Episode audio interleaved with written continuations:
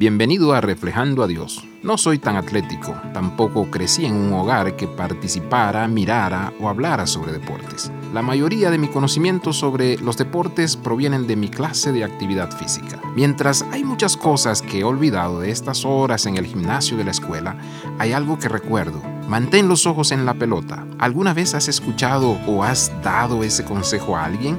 Estás parado en el lugar de bateo con un bate delgado en tus manos esperando para intentar pegarle a una pelota pequeña. Mantén tus ojos en la pelota, no pierdas el enfoque, no olvides por qué estás parado allí. No pierdas de vista la pelota mientras viaja hacia ti. Si quieres pegarle, mantén tus ojos en ella. Jesús y sus discípulos estaban adentrados en el ministerio, sanando personas, alimentando personas, compartiendo con las personas.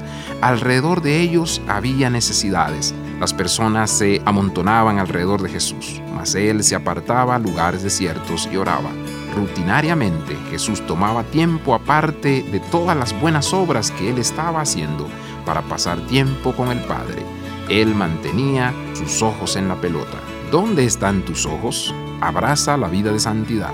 Visita reflejandoadios.com.